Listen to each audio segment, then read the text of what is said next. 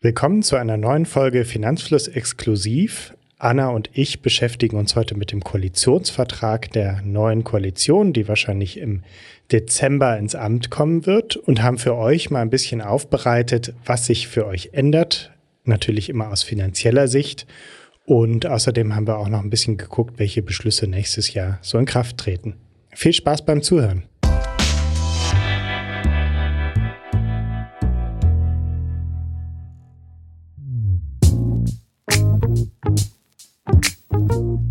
Die Ampel steht.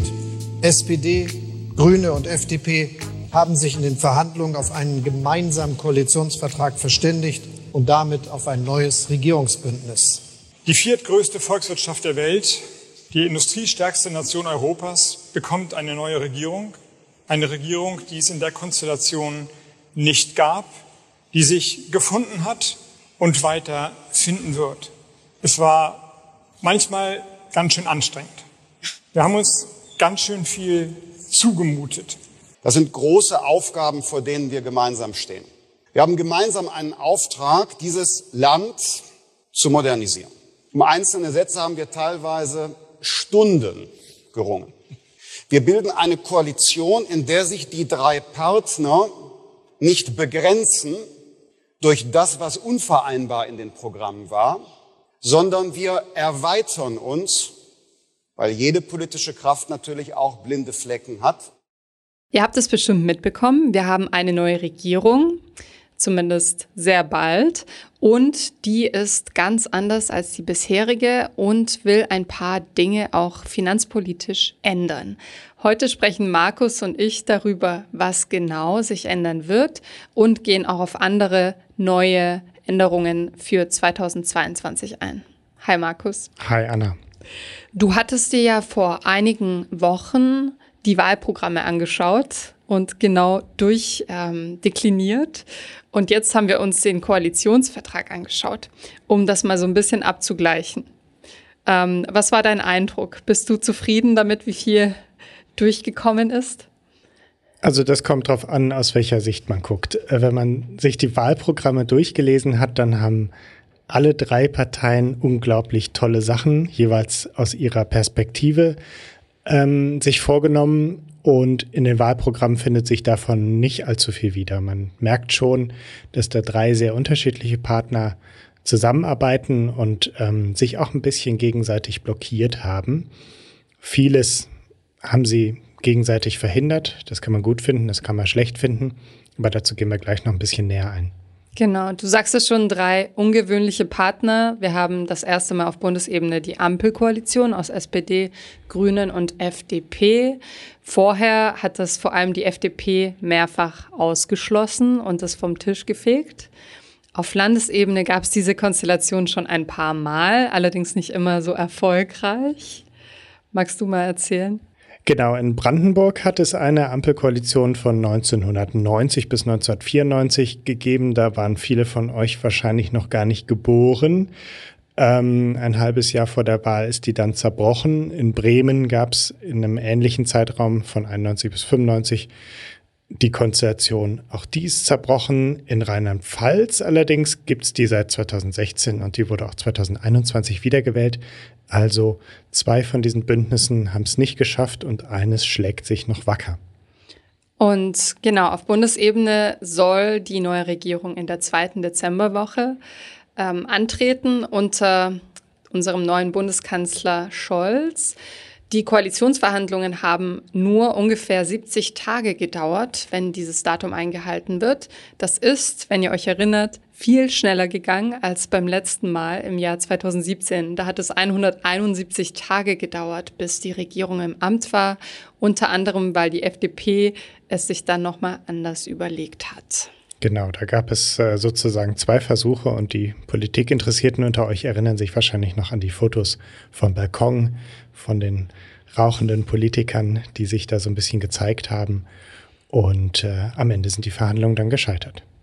Nun gibt es einen Koalitionsvertrag und der hat einen Umfang von stolzen 177 Seiten. Das heißt, natürlich ist alles, was wir euch heute erzählen, nur ein kleiner Teil davon. Doch wir haben uns die wichtigsten Beschlüsse zur Finanzpolitik, die angekündigt wurden, rausgepickt.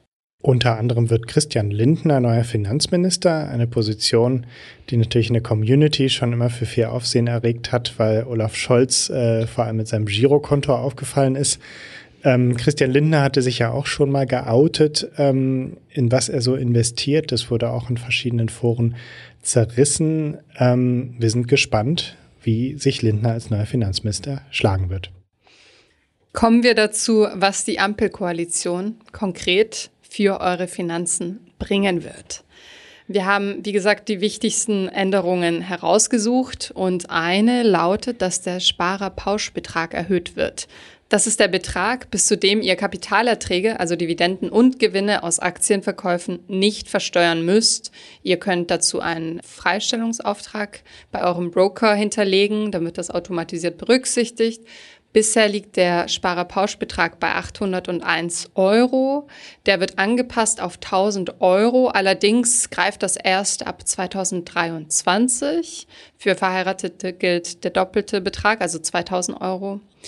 Und das klingt sehr gut und klingt, würde ich sagen, besser als es ist, denn. Ja, ordnen wir das mal ein. Also 200 Euro weniger müsst ihr versteuern an Gewinnen in Zukunft. Das äh, macht für sicherlich viele im Portemonnaie oder im Depot einen Unterschied. Allerdings ist der auch seit 2009 unangetastet. Also seit 2009 gibt es diesen Sparerpauschbetrag von 801 Euro. Wenn dann 2023 der erhöht wird auf 1000 Euro, dann sind das 14 Jahre. Und jetzt ist es bei solchen Beträgen so, eigentlich müsste man die regelmäßig mal anpassen, denn die Preise steigen ja auch. Und wenn man so einen Betrag viele Jahre gleich lässt, dann ist das eigentlich eine Art versteckte Steuererhöhung. Und genau, ich habe mal durchgerechnet, was das dann pro Jahr bedeutet an Erhöhung. 14 Jahre auf 1000 Euro wird er erhöht. Das macht dann ungefähr 1,6 Prozent pro Jahr im Schnitt. Das ist gerade mal so ein Inflationsausgleich. Also so ein richtig großer Wurf ist das nicht. Die zweite Neuerung, die auf den ersten Blick sehr revolutionär klingt, ist, dass die Aktienrente kommt. Aber auch hier gibt es ein großes Aber, denn ganz konkret ist das im Koalitionsvertrag noch nicht ausgestaltet. Konkret ist es so, dass die Ampelkoalition plant, die gesetzliche Rentenversicherung um einen kapitalgedeckten Teil zu erweitern. Offiziell heißt dieser kapitalgedeckelte Altersvorsorge aber nicht Aktienrente. Es kommt also eine Art Staatsfonds und über diesen Fonds wissen wir erst ein paar kleine Details. Genau, der Fonds soll 2022, also schon nächstes Jahr, aufgesetzt werden, ähm, mit einmalig 10 Milliarden Euro ausgestattet werden und dann soll der von einer unabhängigen öffentlich-rechtlichen Stelle professionell verwaltet werden, so steht das im Koalitionsvertrag. Und das Vermögen soll global am Kapitalmarkt angelegt werden. Also im Prinzip so, wie man sich einen Staatsfonds, wie man den aus Norwegen oder Schweden kennt, vorstellt. Dieser kapitalgedeckte Teil soll dann die gesetzliche Rente unterstützen. Also wir erinnern uns, gesetzliche Rente bedeutet, die heutigen Beitragszahler zahlen die Rente der heutigen Rentner. Also dieses umlagefinanzierte Modell gibt aber immer mehr Rentner und immer weniger Beitragszahler und deswegen ähm, soll dann der Fonds mit seinen Renditen dieses Modell ein bisschen unterstützen. Allerdings muss man sagen, so revolutionär wie man sich das vorstellt, ist es noch nicht, denn diese 10 Milliarden Euro sind ein kleiner Betrag, wenn man sich die Rentenzahlungen insgesamt anschaut. Das sind gerade mal drei Prozent der jährlichen Rentenzahlungen, hast du ausgerechnet. Und das wird eben, wenn es in dieser Hausnummer sich bewegt, auch keinen großen Unterschied machen. So ist das. Und ähm, was auch nicht geregelt ist im Koalitionsvertrag, ist die Frage, wie soll dieser Fonds wachsen? Also es werden einmal 10 Milliarden Euro eingezahlt. Und dann ist die Frage, werden einfach nur die Renditen äh, thesauriert in diesem Fonds, dann würde der relativ langsam wachsen. Oder wird da regelmäßig Geld zugeführt? Dafür gibt es im Prinzip ähm, drei Möglichkeiten. Man könnte aus den heutigen Rentenbeiträgen ein Stückchen abzwacken und das in den Fonds tun. Das würde aber bedeuten, dass man für die heutigen Rentner ihre Rente kürzt. Man könnte die Beiträge erhöhen. Das ginge dann zu Lasten derer, die in unserer Generation heute einzahlen, oder man könnte Schulden aufnehmen. Ähm, alle drei Optionen halte ich für relativ unwahrscheinlich. Das Rentenniveau soll nicht abgesenkt werden, so steht es im Koalitionsvertrag. Ähm, die Beiträge sollen stabil bleiben und ich sehe auch ehrlich gesagt keinen großen Spielraum für weitere Schulden in diesem Koalitionsvertrag. Vor allem, wenn man die Schuldenbremse immer noch aufrechterhalten möchte. Genau. Auch für die betriebliche Altersvorsorge ist Kapitalanlage im Koalitionsvertrag als Option vorgesehen. Sprich, für alle drei Säulen der Altersvorsorge in Deutschland ist mehr Kapitaldeckung vorgesehen. Aber das Ganze ist, wie Markus sagt, noch recht vage gehalten. Das heißt, wir müssen mal schauen, wohin sich das entwickelt. Aber man muss auch dazu sagen, wir sind jetzt besonders kritisch. Es ist eine absolute Neuerung, dass es in allen drei Säulen, also der umlagefinanzierten staatlichen, der privaten und der betrieblichen Altersvorsorge zukünftig eine kapitalgedeckte Komponente geben soll. Das ist eigentlich schon ziemlich revolutionär, wenn auch nur ein Revolutionchen. Schön gesagt.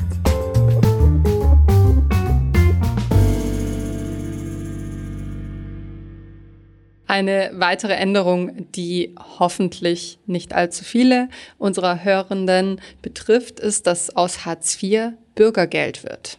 Hartz IV wurde 2005 unter Schröder eingeführt, ähm, ist bis heute stark diskutiert. Für viele ähm, ist es ein fehlgeleitetes System, manche finden es gut. Und diese Grundsicherung soll durch ein Bürgergeld abgelöst werden. Allerdings, wenn man sich die bisherigen Infos dazu anschaut, ist es sozusagen nur eine Umbenennung davon mit ein paar kleinen Reformen. Ähm, Im Koalitionsvertrag äh, sagen die beteiligten Politikerinnen und Politiker, das Bürgergeld soll die Würde des und der Einzelnen achten, zur gesellschaftlichen Teilhabe befähigen, sowie digital und unkompliziert zugänglich sein. Sprich, der Zugang soll vereinfacht werden, Sanktionen sollen aber bestehen bleiben. Das war sicherlich ein Streitpunkt, denn die SPD hatte sich eigentlich dafür ausgesprochen, das Hartz-IV-System äh, umzukrempeln. Und was sich allerdings zum Positiven ändert für Betroffene, ist, dass die Zuverdienstgrenze erhöht werden soll, um einen Anreiz für Erwerbstätigkeit zu schaffen. Und das Schonvermögen soll erhöht werden. Es wird also ein bisschen milder gehandhabt, wie viel man verdienen darf oder besitzen darf. Und ähm, wie gesagt, das war eines der wichtigsten Themen der SPD im Wahlkampf. Und man kann deshalb schon sagen, dass es ähm, wahrscheinlich Abstriche ähm, an den Wünschen der SPD gab. Denn von einer Beitragserhöhung, von der im Wahlkampf gesprochen worden ist, ist im Koalitionsvertrag zumindest bisher nichts zu finden. Und als nächstes Thema, ähm, das vielleicht viele Studierende betrifft, die BAföG-Reform. Das BAföG soll in Zukunft elternunabhängiger werden. Das heißt, es gibt ähm, höhere Verdienstgrenzen an Einkommen, das die Eltern haben dürfen. Es gibt eine Kindergrundsicherung ab 18, also einen elternunabhängigen Garantiebetrag, der direkt an die jungen Erwachsenen im Ausbildung und Studium ausbezahlt werden soll, so jedenfalls formuliert. Und das stand im FDP-Wahlprogramm auch mit 200 Euro beziffert. Und ähm, die Umsetzung wird aber noch ein bisschen dauern, nämlich frühestens im Wintersemester 23, 24 wird diese Veränderung erwartet. Die BAföG-Höchstsätze sollen angepasst werden, was vor allem mit den Mietpreissteigerungen zusammenhängt. Wenn du in einer Großstadt wohnst und als Studentin sehr hohe Mieten zahlen muss, auch für ein WG-Zimmer, soll das äh, durch das BAföG auch aufgefangen werden können. Und laut Erhebungen, das fand ich ganz interessant zu sehen, ähm, für den Hintergrund werden derzeit rund 70 Prozent der BAföG-Anträge abgelehnt. Vermutlich ein Grund für diese Anpassungen, denn die Gelder, die der Staat für BAföG zur Verfügung stellt und die Träger des BAföG zur Verfügung stellen, werden derzeit nicht voll ausgeschöpft, weil so viele durchs Raster fallen. Nur jeder zehnte und jede zehnte Studierende bezieht BAföG aktuell. Und dann ähm, hatte ich noch einen ganz kleinen Satz im Koalitionsvertrag gefunden, sehr unscheinbar. Ähm, da steht drin, für Fintechs, Insurtechs, Plattformen und Neobroker soll Deutschland einer der führenden Standorte innerhalb Europas werden. Der Satz ist deswegen interessant, weil es im Moment auf EU-Ebene eine Diskussion über das ähm, Verbot von sogenanntem Payment for Order Flow gibt. Das bedeutet, Payment for Order Flow ist im Prinzip die Basis des Geschäftsmodells von äh, den Neobrokern wie Trade Republic oder ähm, Scalable Capital. Ähm, die Broker sind meistens sozusagen mit einem Börsenplatz verheiratet. Also es gibt einen Börsenplatz, über den die meisten Orders laufen. Dafür, dass dieser Börsenplatz exklusiv genutzt wird und die Broker diesen Börsenplatz eben ihre Kunden zuspielen, bekommen die eine Provision von diesem Börsenplatz. Das ist dieses Payment for Order Flow. Und dadurch können diese Neo-Broker eben so günstig sein. Man kann ja eben ab einem Euro schon äh, bei so einem Broker handeln. Das wird kritisiert, vor allem auf europäischer Ebene. Es gibt einen Entwurf der Kommission, dieses Verfahren abzuschaffen. Und das würde natürlich dann das Aus der günstigen Broker bedeuten. Das äh, wäre für die Broker selbst schlecht, aber das wäre sicherlich auch für Kleinanlegerinnen und Kleinanleger schlecht. Insofern finde ich dieses Bekenntnis interessant, dass Neobroker explizit im Koalitionsvertrag erwähnt sind. Die Kombination mit Christian Lindner als Finanzminister, aber auch die Grünen sehen dieses Payment for Order Flow Verbot kritisch, könnte letztlich dazu führen, dass das vom Tisch kommt und wir weiterhin günstig handeln können. So viel zum Koalitionsvertrag der Ampelkoalition. Außerdem ändern sich auch abseits dessen manche Dinge für euch. Und zwar wird unter anderem der Grundfreibetrag angepasst. Das heißt, der Betrag, den ihr nicht versteuern müsst, der steigt 2022 auf 9.984 Euro von bisher 9.744 Euro. Der wird aber jährlich angepasst. Das ist deshalb keine bahnbrechende Neuerung. Außerdem ähm, haben viele von euch wahrscheinlich während der Corona-Pandemie vom Homeoffice Gebrauch gemacht und da gab es die sogenannte Homeoffice-Pauschale. Das ist auch ein steuerliches Thema. Für jeden Homeoffice-Tag könnt ihr fünf Euro in der Steuererklärung als Werbungskosten geltend machen. Die war eigentlich bis Ende diesen Jahres befristet und die wird jetzt noch ähm, das komplette nächste Jahr verlängert. Das heißt, ihr könnt weiterhin für jeden Homeoffice-Tag fünf Euro von der Steuer absetzen. Allerdings, kleiner Wermutstropfen, ähm, 1000 Euro Werbungskosten werden ohnehin automatisch von der Steuer immer abgezogen und erst wenn ihr mehr als 1000 Euro Werbungskosten habt, dann äh, äh, bekommt ihr davon finanziell was mit. Maximal 600 Euro können abgesetzt werden, aber wenn ihr zusätzlich zum Beispiel noch zur Arbeit pendelt, äh, mehr als, ja, Pi mal Daumen 15, 20 Kilometer pendelt, dann kommt ihr schon über diese 1000 Euro und dann macht sich das bei euch auch steuerlich bemerkbar. Daneben wird auch die Mietpreisbremse bis 2029 verlängert. Die wurde ja vor einigen Jahren ähm, eingeführt von der Großen Koalition und ähm, bedeutet, dass äh, Mieten um einen bestimmten Prozentsatz maximal ähm, erhöht werden dürfen im Vergleich zum vorherigen Mietvertrag. Das wird verlängert. Ähm, und dann gibt es noch die Grundsteuerreform, äh, die wirksam wird. Das ist ein bisschen komplizierter. Kann sein, dass ihr entweder mehr oder entweder weniger Grundsteuer in Zukunft zahlen müsst. Und wenn ihr euch jetzt fragt, naja gut, ich habe aber gar kein Haus, ähm, das zahlt man als Mieter auch über die Nebenkosten mit. Insofern kann es sein, dass ihr da ein bisschen nachzahlen müsst oder was zurückkommt. Ich glaube, in Mehrfamilienhäusern wird es euch eher in die Hände spielen. Wenn ihr Angestellte seid, dann sind folgende beiden Punkte für euch vielleicht interessant. Und zwar läuft der Corona-Bonus noch bis März 2022. Das ist ein steuerfreier Bonus, den Arbeitgeber ihren Mitarbeitern zahlen können. Bis dahin kann der noch bezahlt werden. Das heißt, auch dieses Jahr könntet ihr davon profitieren. Insgesamt darf dieser Bonus 1500 Euro nicht überschreiten. Und der Mindestlohn steigt. Und zwar gleich zweimal ab dem 1. Januar 2022 auf 9,82 Euro pro Stunde und ab dem 1. Juli 2022 auf 10,45 Euro pro Stunde. Ja, komische Beträge. Der langfristige Plan liegt bei 12 Euro. Allerdings ist das noch nicht entschieden, wann das umgesetzt wird und ob. Genau, die Beträge sind übrigens deswegen so krumm, weil den Arbeitgeber und Arbeitnehmer miteinander aushandeln und anschließend einen Vorschlag machen. Da muss der Bundestag das beschließen und die Koalition, das ist ein Plan aus den Ampelverhandlungen, hat sich jetzt auf eine einmalige Erhöhung von 12 Euro, wann auch immer geeinigt und danach wird er wieder regulär erhöht, je nachdem, wie Arbeitgeber und Arbeitnehmer das miteinander aushandeln.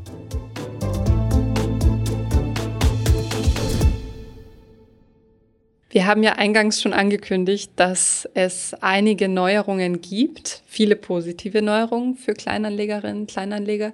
Es gibt allerdings auch vieles, was weggefallen ist und was ursprünglich in den Wahlprogrammen der drei Parteien enthalten war. Wir wollen euch mal ein paar Punkte stellvertretend vorstellen. Das ist jetzt die Frage, wer sind die Gewinner und die Verlierer? Nein, es gibt keine Gewinner und Verlierer, aber es gibt schon viele Punkte, ähm, wo die Parteien wahrscheinlich dachten, dieses Thema war uns lieb und teuer und das haben wir leider nicht durchsetzen können.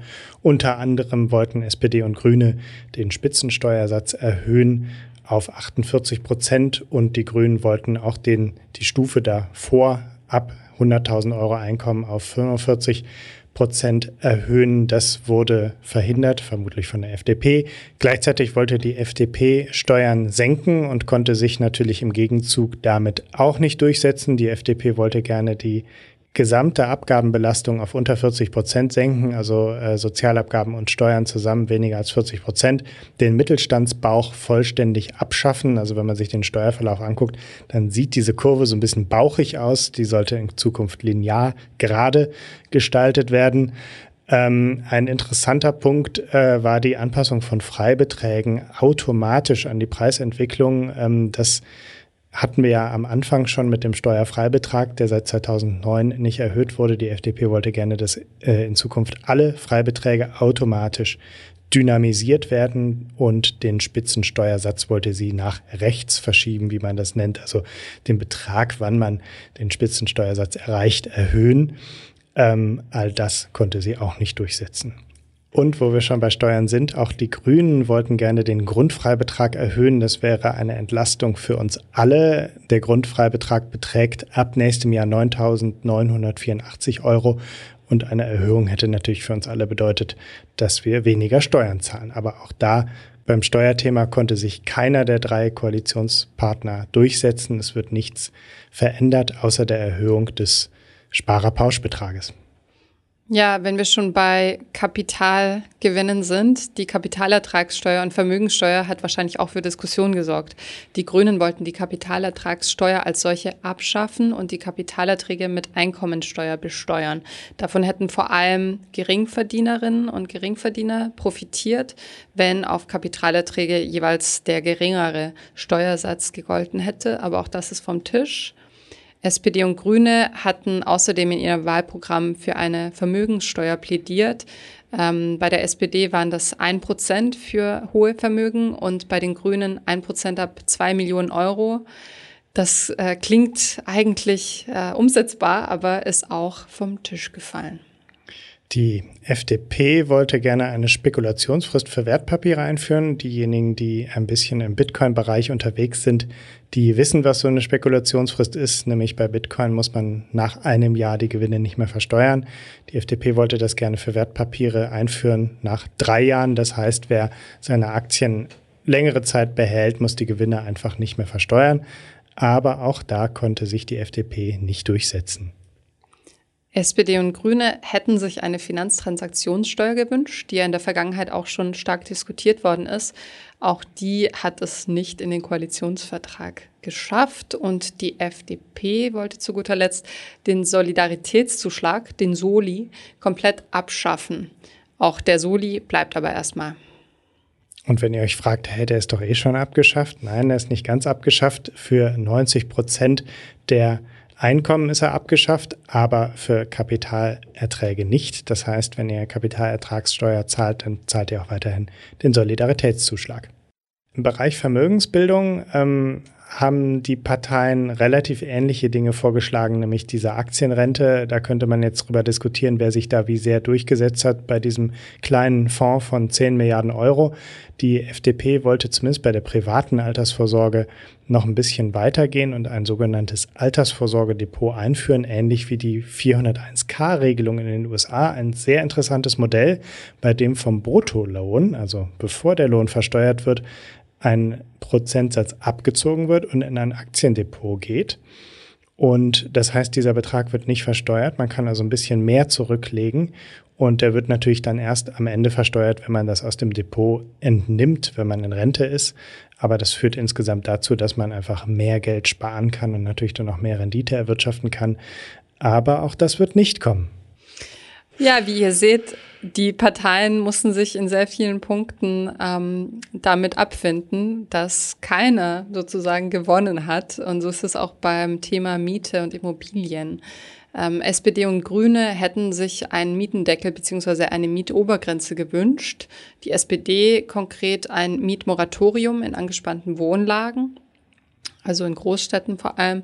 Die Grünen hätten sich gewünscht, dass reguläre Mieterhöhungen auf 2,5 Prozent pro Jahr innerhalb des Mietspiegels begrenzt werden. Auch das ist nicht passiert, denn die FDP wollte die Mietpreisbremse komplett abschaffen. Das heißt, der Kompromiss war wohl, beides nicht zu tun. Und außerdem wollten SPD und Grüne die Spekulationsfrist für Immobilien abschaffen. Also Spekulationsfrist hatten wir eben schon mal, die beträgt bei Immobilien im Moment zehn Jahre. Das heißt, zumindest für eine private Immobilie kann man eine Immobilie nach zehn Jahren steuerfrei verkaufen und muss dann diese Steigerungen im Wert nicht mehr versteuern. Also man kann so ein bisschen sehen an, diesen, an dieser Rubrik, was nicht im Koalitionsvertrag steht, dass die Verhandlungen wahrscheinlich sehr stark nach dem Muster mein Förmchen, dein Förmchen abgelaufen sind. Das heißt, wenn der eine das kriegt, kriegt der andere jenes. Und dann hat man wahrscheinlich lieber auf die eigene Forderung verzichtet, um eine andere Forderung zu verhindern, so dass dann eben am Ende zumindest aus finanzieller Sicht im Koalitionsvertrag nicht so schrecklich viel drinsteht. Trotzdem haben wir äh, eine kleine Podcast-Folge damit füllen können. Und jetzt fassen wir nochmal zusammen.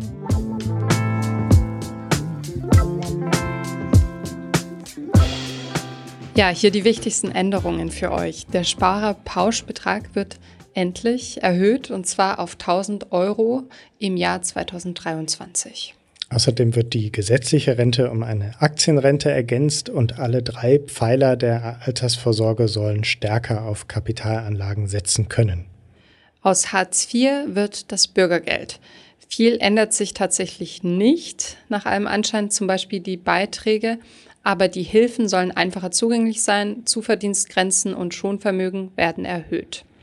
Das BAföG wird reformiert. Ein Grundbetrag, der automatisch an Azubis und Studierende ausbezahlt werden soll, wird eingeführt und es gibt höhere Einkommensgrenzen und Zuverdienstgrenzen. Das Ganze könnte aber noch ein paar Jahre dauern. Außerdem ein kleiner Satz, der aber Hoffnung macht für alle, die mit Neobrokern handeln. Neobroker wurden im Koalitionsvertrag erwähnt und das könnte bedeuten, dass das Payment for Order Flow Verbot, das die Europäische Kommission bespricht, ähm, doch noch verhindert werden könnte. Bei all diesen Maßnahmen gilt aber, es könnte noch eine Weile dauern, bis wir diese konkret umgesetzt sehen.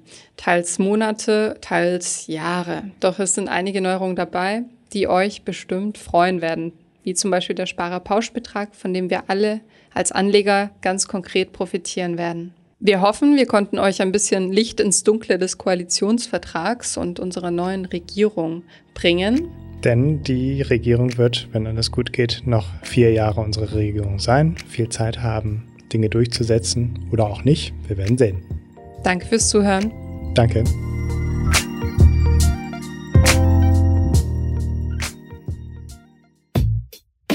Ich hoffe, diese Podcast-Folge hat dir gefallen und du hast was dazugelernt. Wenn ja, dann erzähl doch gerne auch deinen Freunden und Bekannten vom Finanzfluss Podcast, die sich für das Thema finanzielle Bildung interessieren oder interessieren sollten.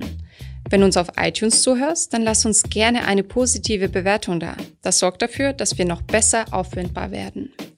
Alle wichtigen Links und Verweise findest du wie immer in den Shownotes zu diesem Podcast. Auf unserer Homepage findest du außerdem eine ausführliche Beschreibung zu jeder Folge.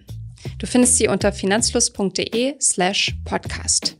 Vielen Dank fürs Zuhören und bis zum nächsten Mal.